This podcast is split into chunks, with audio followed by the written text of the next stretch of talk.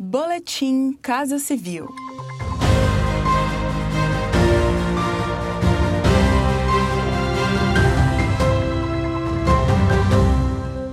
Acompanhe as principais ações do governo federal nesta quinta-feira, 10 de dezembro. O Plano Anticorrupção foi lançado pelo governo federal com o objetivo de estruturar e executar ações para aprimorar a prevenção, detecção e responsabilização por atos de corrupção, assim como cumprir e aperfeiçoar a legislação anticorrupção.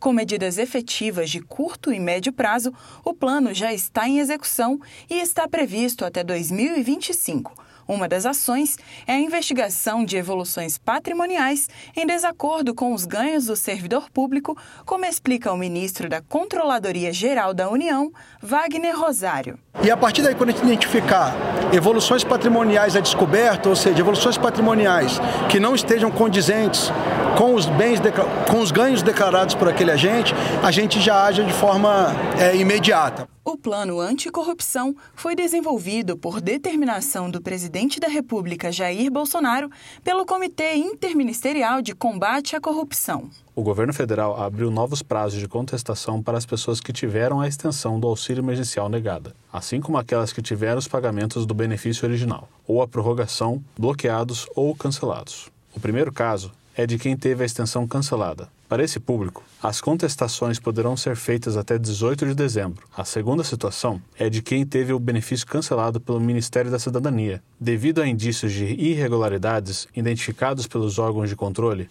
o prazo para pedir revisão da decisão vai até 20 de dezembro.